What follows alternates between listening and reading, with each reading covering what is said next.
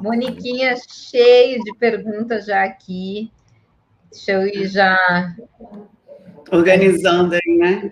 Isso. Tem que Maurício vai ficar aqui comigo, né? Porque você sabatinada aqui, né? Você sabe. Não, eu vou poder só ficar um pouquinho só, porque eu tenho uma, uma, outra, uma outra reunião agora daqui a pouquinho, mas fico mais um, uns 15 minutinhos aqui para te, te ajudar. Mas Olha aí, ó. Simone, que... foi carteirinha da Mônica. Legal, Simone. Simone, ó, maravilhosa. Eu vou, eu vou começar a pegar, catar as perguntas lá de cima já, tá? Pessoal, quer mandar pergunta do imposto de renda pessoa física? Estamos aí para responder. E antes de começar a responder, eu lembro a vocês que Mônica Porto já está com a sua aula de número 1 um de imposto de renda lá na plataforma de mentoria de contabilidade na TV e vocês podem ir lá e adquirir. Essa a gente só colocou a primeira aula, vão ser quatro aulas, 10 horas de conteúdo. Vai ser muito legal. Vocês aproveitem, viu? A Rose a Roseli Panin já está lá, já está inscrita. Bem legal, obrigada pelo apoio, viu? E amanhã é o último dia do lote 1, depois a gente vira o lote. Então aproveita esse cadastro que o preço está muito legal. Vamos lá, declaração. Carlos Henrique, quando a declaração fica com status de em processamento, o que fazer? Então, é super normal a declaração ficar com esse status de processamento, tá? Isso não é nenhum erro, é nenhum problema. Algumas declarações, elas costumam ficar, às vezes, até 30, 60 dias com status de processamento, e algumas declarações, elas são processadas, tipo, muito rápido, né? eu sempre falo que, assim, depois que a gente envia a declaração, eu, pelo menos, eu gosto, depois de 24 horas ou 48 horas, dar aquela consultada para ver se ela está processada ou em processamento. Porque se já tiver havido um primeiro cruzamento entre DIRF, DEMED, né, qualquer tipo de declaração que foi enviada pela empresa, é, que já a, a Receita Federal já recepcionou, e esse cruzamento já foi com a tua declaração de imposto de renda, ele já vai acusar, nessas primeiras horas, enquanto ela está em processamento também, ele já vai dar essa inconsistência, tá? Então, é importante você dar essa consultada. Depois que ela é, apresentar é, o status de processada, e aí ela já não costuma não aparecer mais nenhum erro, mas isso também não é um indicativo, tá, Carlos Henrique, que não vai aparecer no futuro. Pode ser que ela esteja já processada, já vi vários casos assim, a declaração já está processada, e tempos depois apareceu alguma inconsistência, porque a outra parte acabou declarando depois, retificando depois alguma declaração, e aí acaba dando essa inconsistência mesmo, certo? Certo. Vamos para outra dúvida aí, ó, Maurício. Qual o valor de isenção para doação em espécie? Tem que pagar imposto estadual? Tem, tem sim. Bom, depende de cada estado, né? Então aí tem que verificar a legislação estadual, né? É, por exemplo, aqui em São Paulo são 2.500 UFESPs, e aí para cada estado você tem lá o limite de isenção e a alíquota, né? Se ultrapassar aquele limite de isenção, você tem que aplicar a alíquota sobre aquele valor e tem que recolher. Isso não tem muito a ver com a declaração de imposto de renda, né? Porque a Receita Federal não vai te cobrar esse imposto. O que vai fazer e quem vai fazer isso é a Secretaria da Fazenda Estadual que vai te notificar porque o sistema é interligado com o da Receita Federal, tá? Se não houver o pagamento do ITCMD. É, aqui no, aqui no, no estado, eu, oh, Magda, eu estou ouvindo um retorno. Ah, parou agora. Aqui no Espírito Santo, a, a isenção é 5 mil VRTS, né? É, para o pagamento do ITCMD, né? Que é o Imposto de Transmissão Causa Mortis, né? Que é esse imposto estadual. O que o Maurício colocou é, é, o seguinte: quando você faz a doação, você imediatamente tem que fazer essa declaração no site da Secretaria da Fazenda Estadual. Cada secretaria vai ter um limite de isenção. O que ultrapassar aquele limite, você vai pagar o imposto estadual. Cada estado também tem uma alíquota diferente. Na declaração de imposto de renda, é muito bom ficar atento a isso, tá? Porque, Maurício, sabe o que acontece, Maurício? Vou falar para você o que, que acontece tem muito pai que doa dinheiro para filho, o filho vai lá, compra apartamento, compra carro, eu vejo muito isso acontecer. Compra carro e não tem recurso. Então, o que, que eles fazem? Eles lançam doação. E aí, às vezes, acaba não pagando o ITCMD.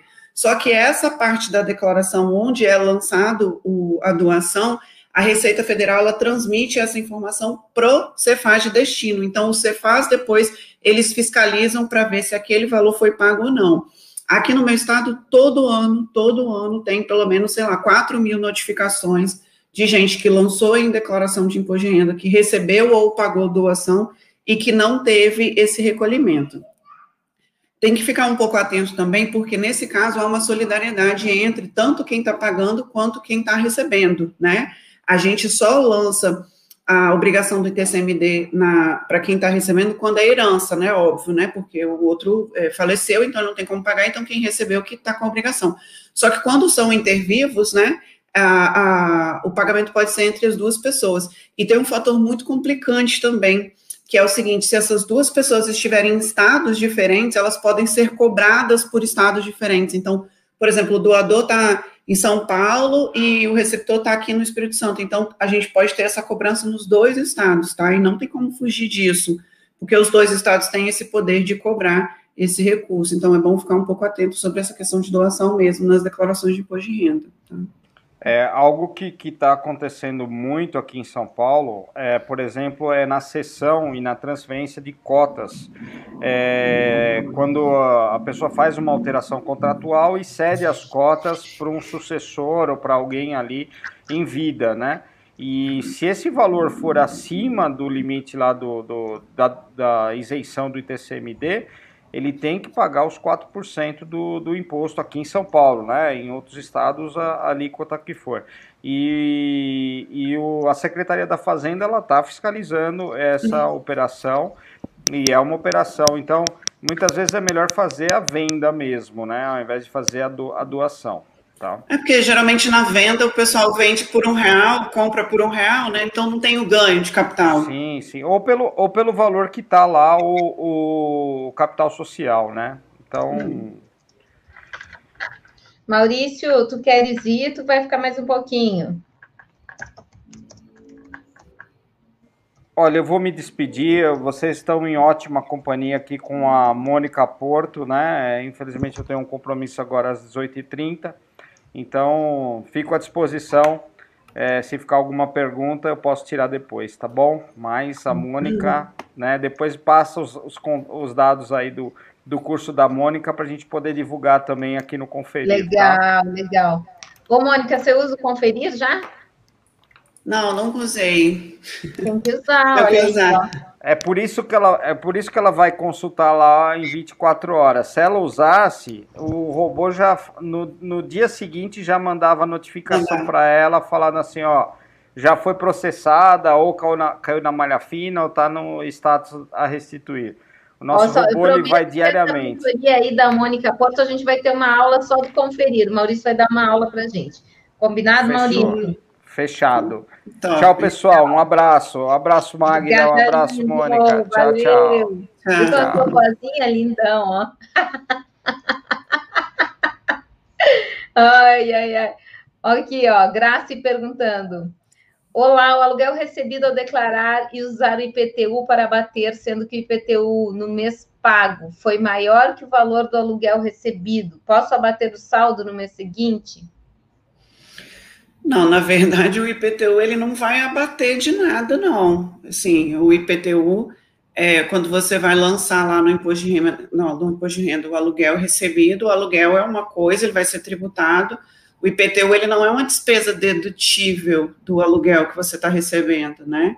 Você vai ter que pagar o imposto de renda, fazer o carnelião normalmente, né? Nos casos das pessoas quando elas são autônomas, né? Quando a pessoa é autônoma, e ela tem rendimento de autônomo, aí ela pode fazer o livro caixa, e aí no livro caixa do autônomo tem algumas despesas que são dedutíveis, né? Que ele pode pagar algumas coisas, e, e aí essas despesas dedutíveis, sim, no livro caixa vão é, deduzir, mas se for só o recebimento do aluguel, não, não vai ter nenhum abatimento, não, tá?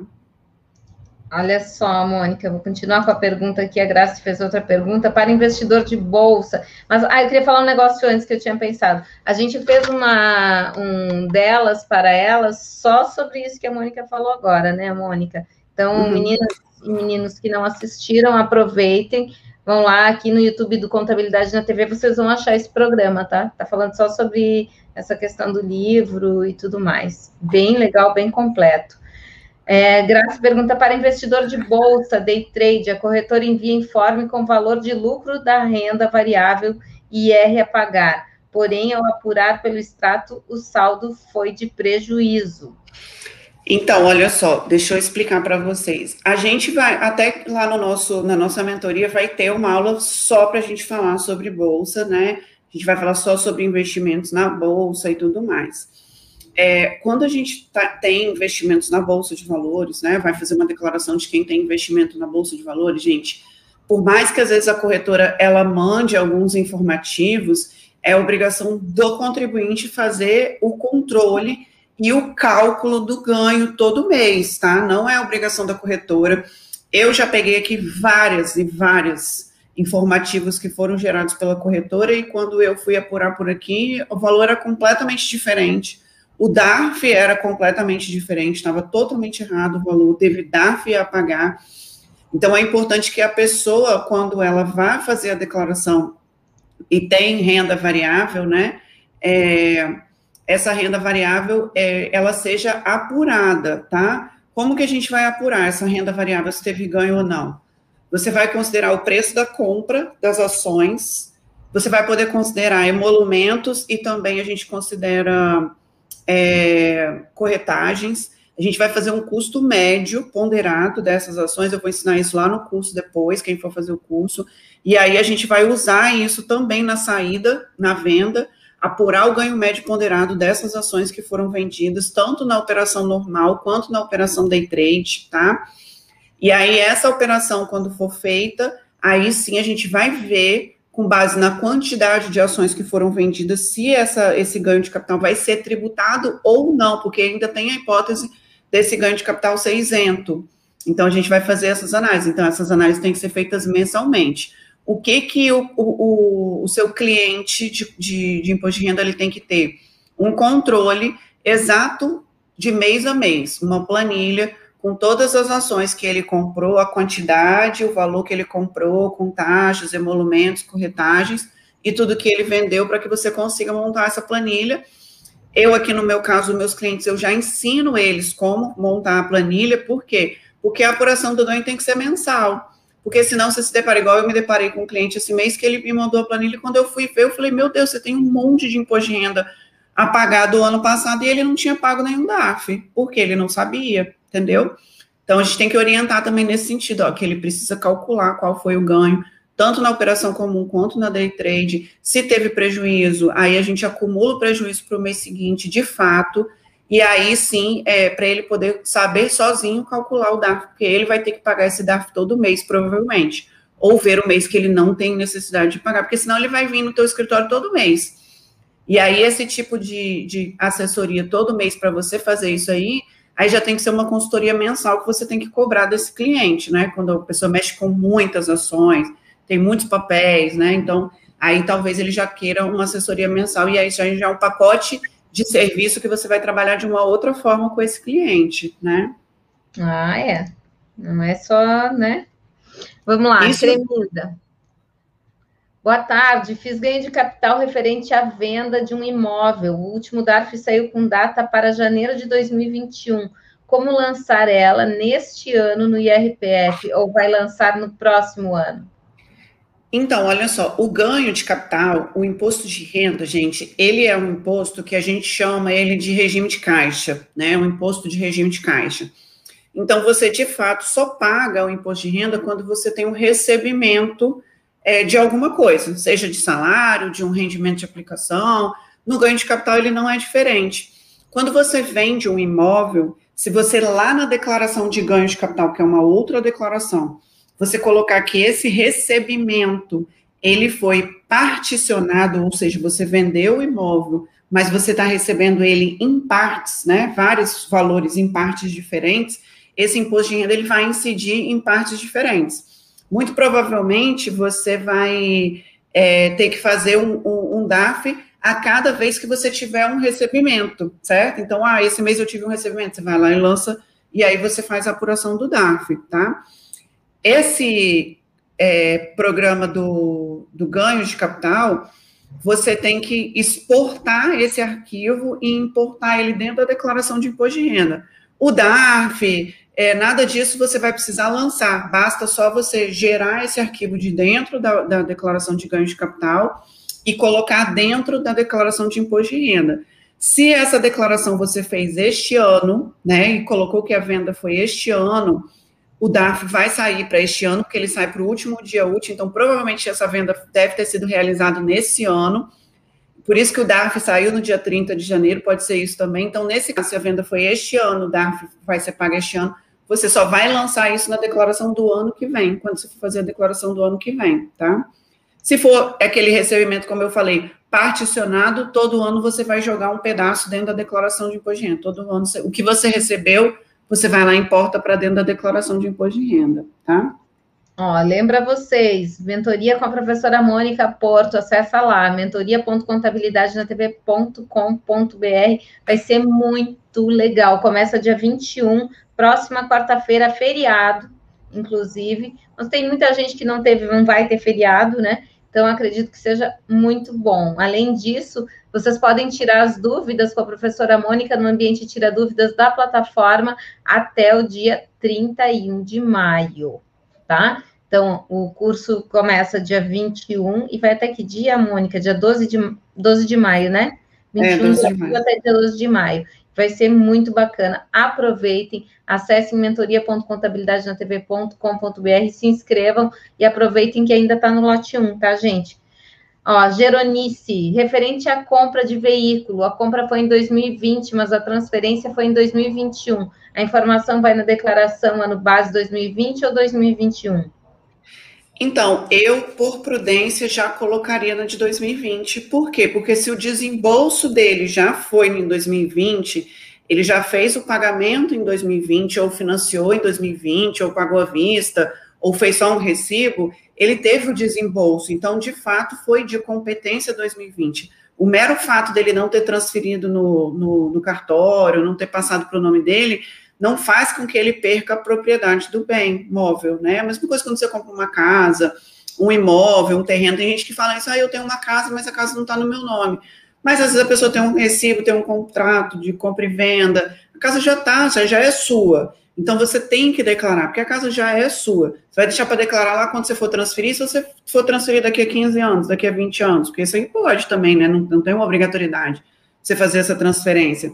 Então, o ideal é que você já declare mesmo. A partir do ano que vem, é, muito provavelmente, o ano passado ia começar a obrigatoriedade, esse ano eles também adiaram, já vai ser obrigatório a colocação do Renavan, dos veículos, então provavelmente eles já vão começar a cruzar com as informações do Detran, né? Então é importante que já esteja declarado e o ano que vem você só vai lá e atualiza e coloca o Renavan desse veículo, tá? Para ficar certinho.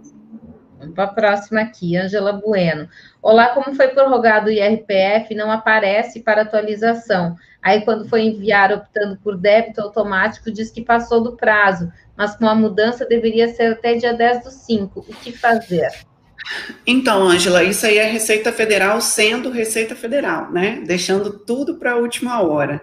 É, então, assim, a gente sofre ainda com algumas situações nesse tipo, que é a, a, demora, às vezes, deles atualizarem o sistema, tá? Só que essa parte da, da, da, de colocar o débito automático, eu não sei de fato te dizer, porque a Receita Federal não se pronunciou ainda sobre isso, é, se ela vai prorrogar é, essa, essa questão ainda. Então, ou você segura. Aguarde, né? É, ou você segura a declaração para enviar, ou você coloca é, para ele pagar a primeira cota com DARF, né? Se ele já quer pagar é, em débito automático, já gera o DARF para ele, que o, o, DARF já vai sair. Só que até os DARFs também ainda não estão saindo atualizados, né? Você vê, a gente teve atualização do, do Simples Nacional, essa semana, olha quanto tempo que foi atualizado, né? Que eles prorrogaram, e agora que, eles começaram a deixar emitir a primeira parcela ainda assim inteira, nem dá para particionar ainda. Então, quando a gente fala de Receita Federal, é tudo um pouco muito lento e muito moroso, né? Então, ou você espera um pouco mais para ver que vai, deve sair as atualizações novas do sistema, ou você envia e gera um DARF, entendeu? Dessa, porque ele, na hora que você gera, paga o DARF. E aí, as próximas cotas você coloca em débito automático. A primeira você gera um DARFzinho, e ele paga a primeira com DARF e o restante vai ficar em débito automático, tá? Olha só, agradecer o Fred, está respondendo ali no chat também, Fred? Obrigado pela ajuda. Ricardo Pacheco, não entendi porque o auxílio emergencial tem que constar nos rendimentos tributáveis quando vai ser devolvido por recebimento indevido. Então, olha só, é, esses rendimentos, né, eles terão que ser colocados lá como rendimentos tributados, porque não tem nenhuma previsão legal na legislação, tá, Ricardo, que pregue ou que fale sobre uma possível isenção desses valores. O único valor que, de fato, quando foi é, publicada as leis, né, de, de todas essas medidas que o governo criou, foi a ajuda compensatória, né, das empresas que não eram é, ME ou EPP, que fizeram suspensão ou redução dos funcionários, né? E elas tinham que pagar uma ajuda compensatória. Isso foi colocado na lei que essa ajuda compensatória seria uma ajuda de custo e que ela não teria tributação. Então, todos os outros rendimentos, eles são declarados como rendimentos tributáveis. Então, mesmo que você tenha que devolver, você recebeu, só que você vai devolver esse ano. Então, como a gente está fazendo uma declaração referente ao ano passado, é um rendimento que você recebeu o ano passado e que você gastou o ano passado, certo? Pode ser que possivelmente esse ano, vamos supor, né, quando você for fazer a declaração desse ano, essa devolução seja uma despesa dedutível que vai diminuindo o teu imposto de renda caso você declare, né? Então a gente ainda não, não sabe disso, mas como é um rendimento do ano passado e a gente está falando do ano passado, você não devolveu o ano passado, porque quem devolveu o ano passado teve a opção de abrir recurso, né? Então, ah, eu já recebi o ano passado, mas já devolvi o ano passado, ou ficou retido por algum motivo, essas pessoas tiveram como abrir recurso para poder lançar o valor a menos, tá? Só por isso. Ok, vamos para o próximo aqui, ó. Cássia, boa tarde. Tive rendimentos que individuais não foram tributáveis na fonte, mas quando juntei tudo deu um valor muito alto para pagar. Tem alguma despesa que posso lançar e diminuir o valor do imposto? Isso acontece muito, Cássia, com todo mundo. Eu, comigo, também acontece isso, porque eu tenho várias fontes de renda diferentes, né? E às vezes as fontes de renda é, vão, na hora que vão somando ali, dá aquele bololô danado, né? E tem, acontece muito com a pessoa que tem a fonte de renda, mas não chega naquele teto, né, do desconto do imposto de renda, e aí depois, quando você junta, dá esse valor total, tá? As despesas, gente, essa, essa a gente até estava começando lá com, com a Márcia falando justamente como que eu faço para pagar menos imposto, né? Gente, essa é a pergunta que todo mundo acaba fazendo. Só que assim, para você pagar menos imposto, o que você pode deduzir são despesas médicas, despesas odontológicas, é, despesas com terapeuta, né? Fisioterapia, despesas com instrução, né? É, despesas com dedução de dependentes. Então, assim, não tem o que fazer. Ou você faz filho, ou você faz faculdade, faz uhum. muita terapia, né? Faz muita terapia. E para algumas pessoas também eu recomendo fazer aquele a previdência privada, né? Mas essa previdência privada você tem que fazer no ano anterior. Então você tem que chegar bem lá no finalzinho do ano. Então eu tenho alguns clientes que a gente já faz isso, já vai calculando mais ou menos quanto que está dando a renda dele e aí a gente vê o quanto que é o máximo que ele consegue contribuir lá na, na, na previdência privada, porque tem como a gente fazer um tipo de previdência que ela é totalmente dedutível, né? Então, para alguns clientes meu, vale muito a pena, porque, tipo, eles deixariam de pagar, sei lá, 7, 9 mil reais de imposto, e esse valor praticamente inteiro a gente coloca numa previdência privada. Então, ou seja, ao invés dele pagar o imposto, o dinheiro vai todo para uma previdência para ele, entendeu? Então isso vale muito a pena, tá? Nossa, que dica de ouro, hein? Essa é top. Eu uso muito essa, principalmente com o pessoal que é médico. Clientes, você falando isso para um cliente, quanto valor agregado tem nisso, né, gente? O cliente vai te amar para sempre, imagina. Tem, então, tem. Quando é a pessoa, por exemplo, igual eu tenho alguns clientes aqui que são médicos, enfermeiros, que acontece justamente esse caso, né? Trabalha em três, quatro lugares, quando junta tudo. Só que quando junta tudo, a gente já tem uma noção mais ou menos, né, de quanto que a pessoa vai ganhar. E aí dá para fazer uma aplicação e o, próprio banco, quando você vai no banco, ele já pega todas as declarações e estima e fala assim, ó, dá para fazer, sei lá, um aporte de 20 mil, 30 mil, que é praticamente, às vezes, a pessoa pagaria 17, 18 mil de imposto de renda, e ela faz um aporte lá de, de 20, 30 mil reais e deixa de pagar esse valor de imposto de renda. Então, imagina, ao invés de você pagar 17 mil de imposto de renda, você botar tudo num dinheiro que você vai poder tirar lá no futuro, é, lá na velhice, entendeu? Ou mesmo você pode fazer isso no, nos filhos também, tá, Mayra? Ah, eu Nossa. tenho um filho, vou fazer esses pagamentos em nome do meu filho, então abate também como dependente também. Isso tudo você vai ensinar lá no curso pra gente? Com certeza, né? Ah, isso é muito legal. Próxima dica aqui, ó. Andressa Jesus, preciso retificar uma declaração. O escritório anterior declarou a esposa como dependente e não informou a renda.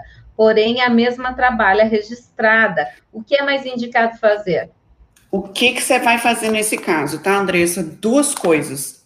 Você vai fazer a declaração dela toda de novo, né? é, baixar essa declaração e você vai testar as duas hipóteses. Uma hipótese é você deixando ela como dependente e declarando a renda dela, então você vai abrir a declaração e vai colocar para fazer retificação. Quando você for retificar, a primeira coisa que você vai fazer é inserir a renda dela com ela e as despesas que foram pagas com ela, né, o plano de saúde, não sei mais o que, você mantém e declara a renda dela lá em rendimentos recebidos em nome dos dependentes. Você vai ver quanto que vai dar a pagar. Depois você vai excluir ela, automaticamente todos os pagamentos que foram feitos em nome delas também serão excluídos, né? Porque hoje o sistema já faz isso automaticamente e vê o quanto que vai dar. E aí você compara qual dos dois fica uma situação melhor para o teu cliente, porque você tem essa possibilidade de escolher deixar a minha dependente com a renda dela ou excluir a dependente você faz as duas hipóteses, o que ficar melhor você vai e, e oferece para o teu cliente. Você fala, olha, se eu deixar a tua esposa como dependente, você vai pagar X, se eu tirar ela, você vai pagar 2X. Não sei. Vai ficar uma, uma, uma hipótese vai ficar melhor que a outra, tá? Maravilha. Olha só, gente, estamos em 14 alunos. Vamos aumentar essa turma aí de alunos da professora Mônica. Amanhã a gente vira o lote, viu? Então aproveita, se inscreve já lá em mentoria.contabilidade na TV com.br e você vai dar uma consultoria dessas, que nem a professora Mônica está falando aqui para a gente, com muita dica legal e valorizar o seu serviço de contabilidade, entregar o imposto de renda muito com, com muito valor agregado, né?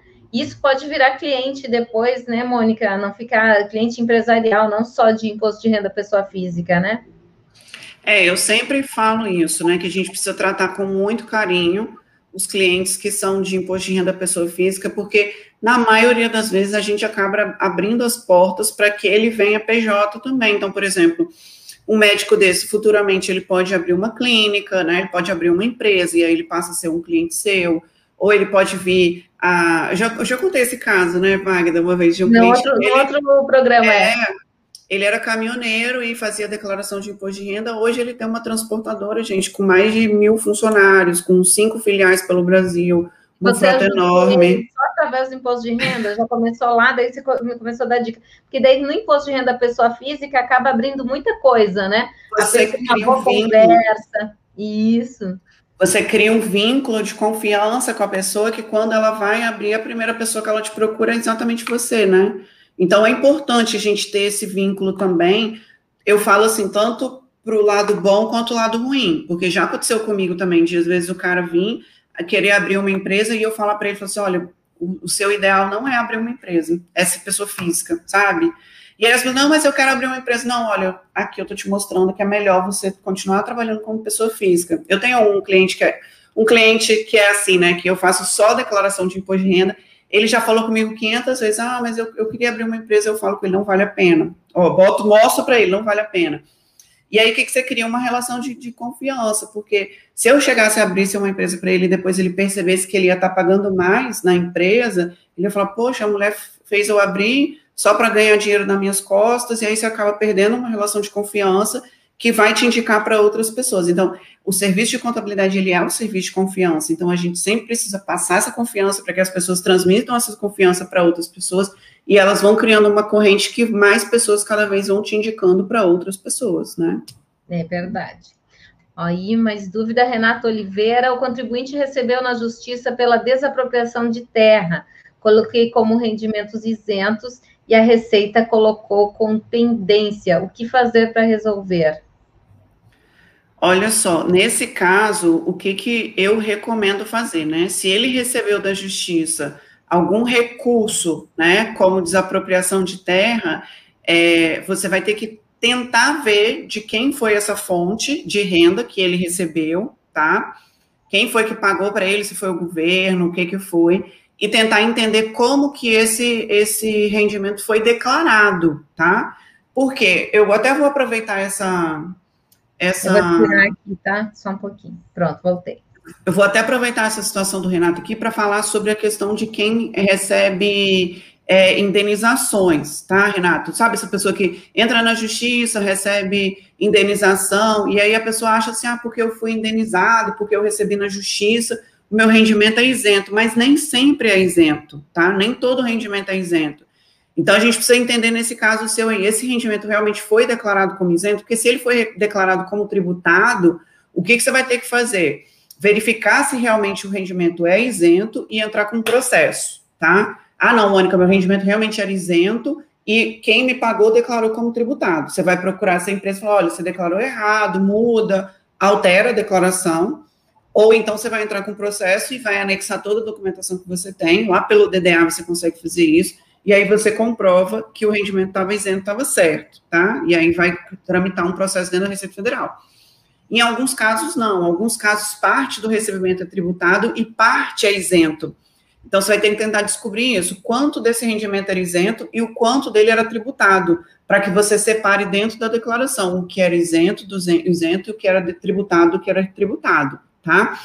Isso acontece na mesma situação, como eu falei, dos, desses rendimentos de quem recebe processo na justiça, né? A pessoa botou a empresa na justiça, pediu um monte de coisa e ela chega lá e fala, ah, mas eu já recebi na justiça, então o meu rendimento é isento. Nem sempre.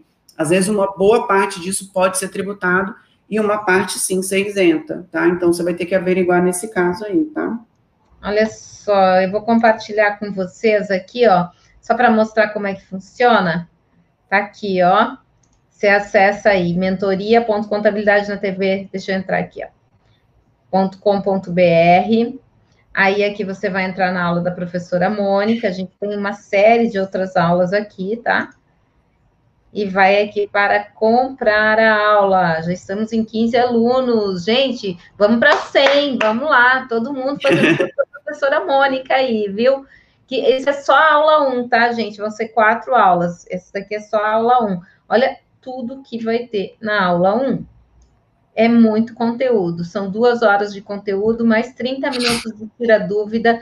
Vai ser dia 21 de abril essa aula aqui. Essa aula fica gravada, você tem acesso a essa aula até o dia 31 de dezembro e também ao tira dúvidas até o dia 31 de maio. Então, você vai lá no ambiente de tira dúvidas da plataforma e vai fazer suas perguntas para a professora Mônica, e ela tem até dois dias úteis para responder essas perguntas.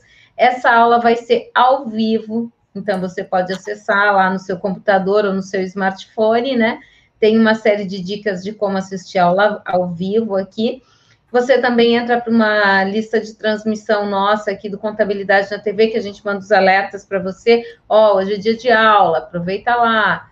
Então, aproveitem. Dá para parcelar e até três vezes no cartão os valores.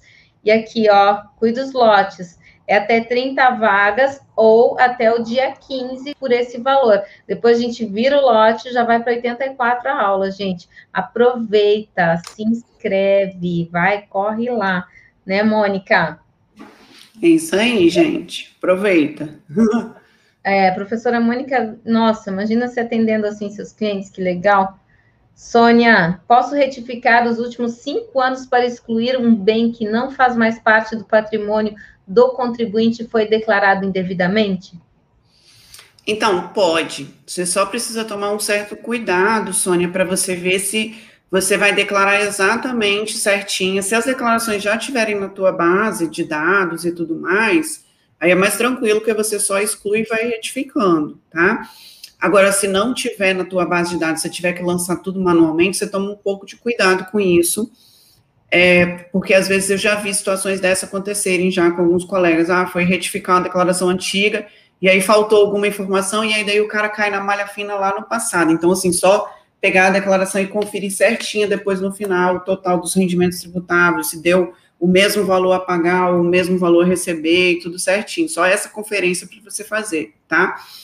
Se você não quiser alterar, você pode também excluir a partir de agora, mas não excluindo, você simplesmente zera o valor e coloca uma observação ali na declaração, tá? Tipo, lá no campo de descrição coloca, olha, bem declarado indevidamente, mas eu acho que o certo é retificar mesmo e excluir. Se foi declarado indevidamente, né, o bem, é melhor excluir. Tem que tomar um pouco de cuidado, porque é, não vou falar de política, né? Não é meu, meu caso falar de política, mas isso aconteceu com o ex-presidente Lula, não sei se vocês sabem, né?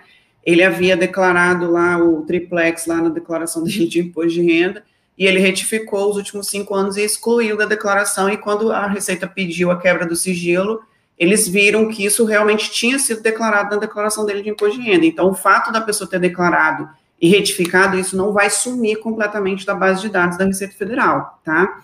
Então, se for alguma situação meio ilícita, talvez, que está querendo dar um sumiço num patrimônio para não partilhar, né? Tem, acontece, né? É, o cara está separando, está querendo dar sumiço em algum patrimônio, não tomem muito cuidado com isso, porque uma vez retificado, a declaração antiga ela não some da base de dados da Receita Federal, tá? Só essa, essa dica aí.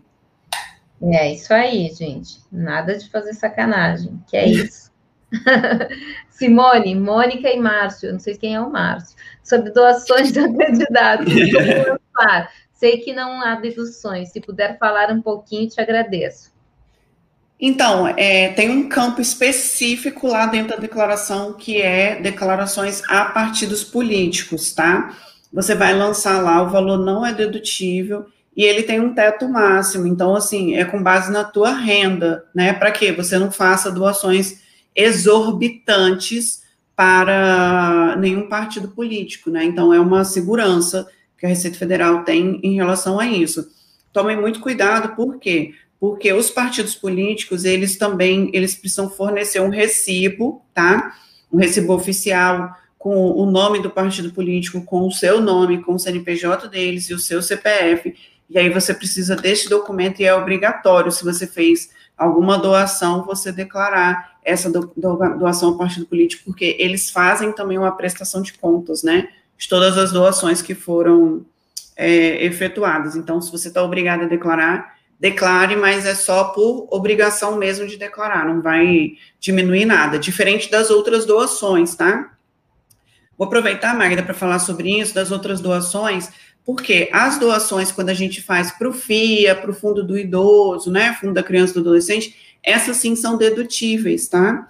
Então, quando você faz, então, quando você acha uma instituição legal, procure saber se ela é afiliada ao FIA, né, ao, ao Fundo do Idoso, que aí você pega esse recibo e você pode abater esse valor do teu imposto de renda. Ah, Mônica, eu não fiz, é, e aí eu quero fazer esse ano. Você pode fazer, mas ela só funciona se a sua declaração estiver no modelo completa.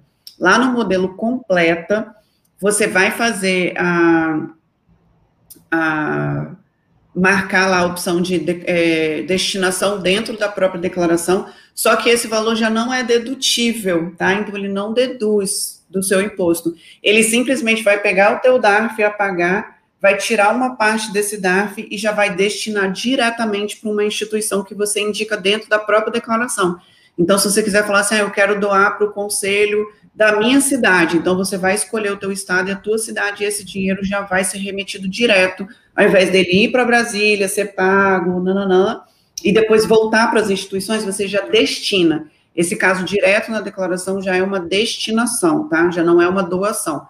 A doação é, você faz é, pagando para alguma instituição, fazendo alguma doação, mas elas têm que estar habilitadas, né? Não é qualquer é, empresa que você vai doar que vai que você consegue abater no imposto de renda também não, tá?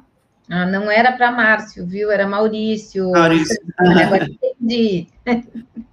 Olha só, tem uma. A Rose colocou aqui, peraí, que andou muito aqui meu negócio. Nossa, andou demais. Vou começar de baixo para cima agora, então. Ah. Até chegar onde eu estava. Como lançar, Ademir, como lançar em bens e em dívida um apartamento comprado pela Caixa Econômica Federal em 25 anos, com aditamento da parte da dívida com FGTS e recursos próprios? Essa minha amiga e linda e inteligente. Oh! Então, olha só, os imóveis, quando eles são financiados pela Caixa Econômica, né, é, utilizando algum desses é, recursos de fundo de habitação, né, que são exclusivos da Caixa Econômica, né, a gente não declara o bem, Ademir, com o valor que você financiou do bem, e sim só do que você amortizou desse bem. Então, lá na ficha de bens e direitos, você vai lançar lá a compra de um apartamento é, na Mata da Praia que você comprou, pagou 3 milhões de reais, não sei mais o que, porque a Demi é milionária, tá? Rico, dono de colatina. Ah, ele, é, ele é dono de colatina aqui, então todo mundo conhece ele aqui. Então, você vai lançar lá todas as características desse bem, e aí lá na descrição que você vai colocar, ó, o valor do bem é 3 milhões, 500 mil reais, pago da seguinte forma: uma entrada de X reais, né? A entrada que você deu, os fundos do FGTS também, você coloca lá. E aí você, lá embaixo, onde aparece o valor lá, 2020, né? 2019, 2020, você vai colocar apenas o que já foi amortizado, tá? A gente não coloca o valor total do imóvel quando ele está financiado. Você só coloca o que já foi pago. Então, todo ano você tem que pegar o que, que foi amortizado, somar e atualizar aquele valor. E lá na ficha de ônus, né, a gente também não lança isso como ônus, tá? Diferente quando é veículo, veículo a gente lança, né? Os financiamentos normais a gente lança lá em dívidas e ônus. Quando é apartamento, casa, terreno financiado com fundos de habitação, a gente não lança dessa forma. A gente só vai lançando exatamente o que foi amortizado. Então, todo ano você tem que lançar esse valor.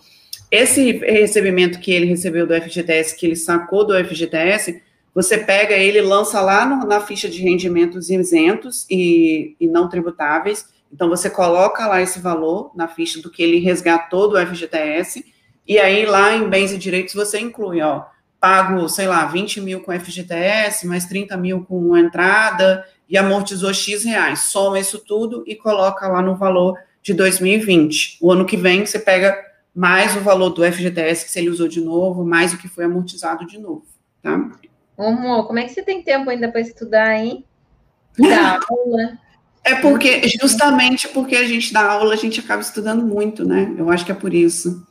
Quando a gente... Legal. Ó, já é quase sete horas, eu vou fazer a última pergunta para a Mônica e a gente espera vocês nessa mentoria incrível da Mônica. Acessa lá, mentoria.contabilidadenatv.com.br e se inscreve, indica para os amigos. Vamos todo mundo apresentar uma baita de, uma, de um trabalho, de um serviço contábil de excelência aí na declaração de imposto de renda pessoa física, com todo esse conhecimento da Mônica, viu?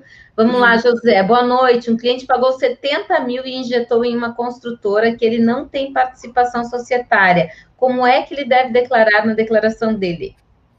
Então, na declaração dele de imposto de renda, ele vai declarar lá em bens e direitos, recursos a receber, outros recursos a receber, tá? O certo disso que ele fez, José, foi um empréstimo. A gente chama isso de empréstimo de mútuo, tá? Geralmente, os empréstimos de mútuo, a gente fala que eles são feitos com partes relacionadas, né? Então, muito provavelmente, essa construtora, por mais que ele não tenha participação societária, ele deve ter alguma relação é, familiar com algum dos sócios. Então, ele emprestou esse dinheiro e ele vai receber esse dinheiro provavelmente com, algum, com alguns juros, né? Alguma correção ele tem que fazer um contrato de mútuo com essa empresa, estabelecendo esses critérios de como ele vai fazer esses lançamentos, tá? De, assim, os recebimentos. e esse valor ele vai lançar lá em bens e direitos que ele tem a receber, tá? Então, é para quem está é, emprestando o dinheiro.